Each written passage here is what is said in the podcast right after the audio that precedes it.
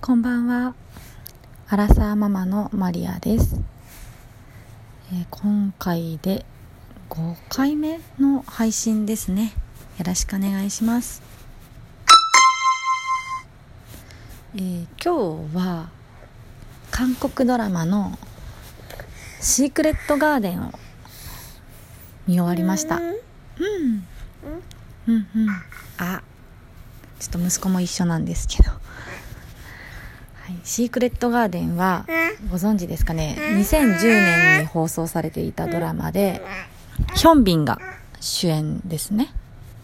ヒョンビン本当にハマって愛の不時着で。でヒョンビン作品は恥ずかしながら愛の不時着しか見たことなかったのでちょっと過去の作品に遡ってシークレットガーデンをあ 見てみたんですけど。あのざっくりあらすじ言うとヒョンビンはあのある百貨店の御曹司ででもう一人ヒロインがスタントウーマンあのスタントマンの女性版。であのそんなにお金もなくてこうむしろボロボロのアパートに住んでるみたいなこう女性がヒロインなんですけどでひょんなことからその2人が出会ってであることをきっかけにこう魂が入れ替わっちゃうみたいな SF のラブストーリーなんですけど、まあ、ヒロインって言ってるんでねわかるかと思うんですけど その2人が、まあ、恋に落ちていくんですよね。でもうそれがもうキュンキュンもう何ですかねヒョンビンの色気？私今アラサ28歳なんですけど確かヒョンビンも28歳の時に演じていてえダメいやもうこんなかっこいい人いたらねそりゃあねみたいな。でもまあドラマなんで そのスタントウーマンしてるヒロインはすぐにはこう恋に落ちないんですよね。むしろ塩対応というか、まあ、ヒョンビンがどんどん好きになっていってみたいな感じで、まあ、ここからちょっとネタバレもしていっちゃうんですけどまだ見てない方とかネタバレ嫌な方は聞かないように気をつけてください。うん、あの最終的に、まあ、ハッピーエンドではあったんでほっとしたんですけどもう最後の23話はもうえもしかしてこれバッドエンドなのって思うぐらいねびっくりな展開で脳死？ヒロインが脳死状態になっちゃってえー、これはまさかのこう魂入れ替わってね昔のなんだろう2000年代初期にあった韓国ドラマって割と、まあ、バッドエンドも多かったんでそのパターンかみたいなちょっとヒヤッと。よくねあったんですよね。韓国ドラマ好きの方ならご存知かと思うんですけどまあちょっとあえてタイトルは言わないんですけどこう主人公とかヒロインが死んじゃっておしまいみたいなとか下手したら2人とも死んじゃうとか、まあ、そういう悲劇も多くて、まあ、めっちゃ泣けるは泣けるんですけどちょっとシークレットガーデンはそれはやめてほしいなと思ってたんでそれはなんとか回避して、ま、ちょっと、ね、脳死状態から復活するっていうのは逆にちょっとありえなすぎるかなと思いつつもまあまあそうじゃないとねもうクレーム来ちゃいますよね。でただ現実的でいいなって思ったのはその最後こう未来の未来というか何年後かの5年後だったかな？2人が描かれていて子供も生まれててこう微笑ましい感じのこうほっこりな家庭のシーンが描かれるんですけど結局ヒョンビンのお母さんは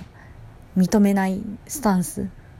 奥さんとなったスタントウーマンを奥さんとして認めないっていうスタンスで、まあ、お母さんに認めてもらうまでは結婚式を挙げないっていうことをヒョンビン言ってたんですけどなんかてっきり最終回ハッピーエンドだからこうお母さんもまあ渋々認めて最後は笑顔で拍手で若いみたいな感じかなって思ってたら逆にそれは結局結婚式はまだ挙げられていないみたいな感じであこれが逆に現実というかと思って、まあ、ちょっと細かすぎますけどそういうところも注目して見ていました。でね結構脇役もあのヒロインの親友役にユー・インナが出ててトッケビのサニーですけどなんか後に有名になる人がイ・ジョンソクとかもうちょい役というかサンっていう役で出てたんですけど、ヒョンビンもヒロインもちょっとパッと、すぐに名前が出てこないのはもうこれは年なんですかね。ちょっと人の名前覚えるのが本当苦手で。なのに、イ・ジョンソク好きすぎて、ちょい役なのに、イ・ジョンソクの三役っていう名前は覚えられる。うわ うー、やめてくれ。ちょっと息子に今ニット帽を奪われたんですけど。取っちゃったね。いやー、ヒョンビンね、かっこいいですよね。なんか、今は今で大人の色気って感じですけど、28歳の、面白い？面白かった。そう、28歳のヒョンビンも、それはそれでかっこよくて、ちょっとなんていうか、あはは。ヒョンビンかっこいいよね。そう、何を言いたいか忘れちゃったじゃないか、君。ああ、そう、最近息子が喋ってると、ね、こっち見てこっち見てってこう邪魔をしてくるんですよね。他の人と喋ってる時でもこういろんな声を発しては「僕を見てくれ」って今はちょっとほっぺたをつねられてるんですけどもうママはヒョンビンのことについて熱く語りたいんだよ。まあでもそう今日明け方に見てたんですよ。息子にそもそも起こされて夜泣きというか朝方の泣きで起こされて。であ、それで鏡開きのお餅食べたよっていう配信を4回目を朝やってたんですけど、そのお餅を食べながら見たのがシークレットガーデンの最終回。ね、ちょっとヒョンビンの沼にはまってしまったので、次は何を見ようかなっていうところで、ヒョンビンファンの方いらっしゃったら、次のおすすめあったらぜひ教えてください。今のところは、なんだっけ、ジキルとハイドに恋した私だったかな。か雪の女王もいいなと思ったりうん。やめてください。ちょっとやめてください。ねえ早く息子が大きくなって一緒にドラマや映画を楽しめるといいなと思っております。ちょっと思ってるね。見たいね。はい。ちょっともうわけわかんない配信になってきてしまったので、この辺りで失礼します。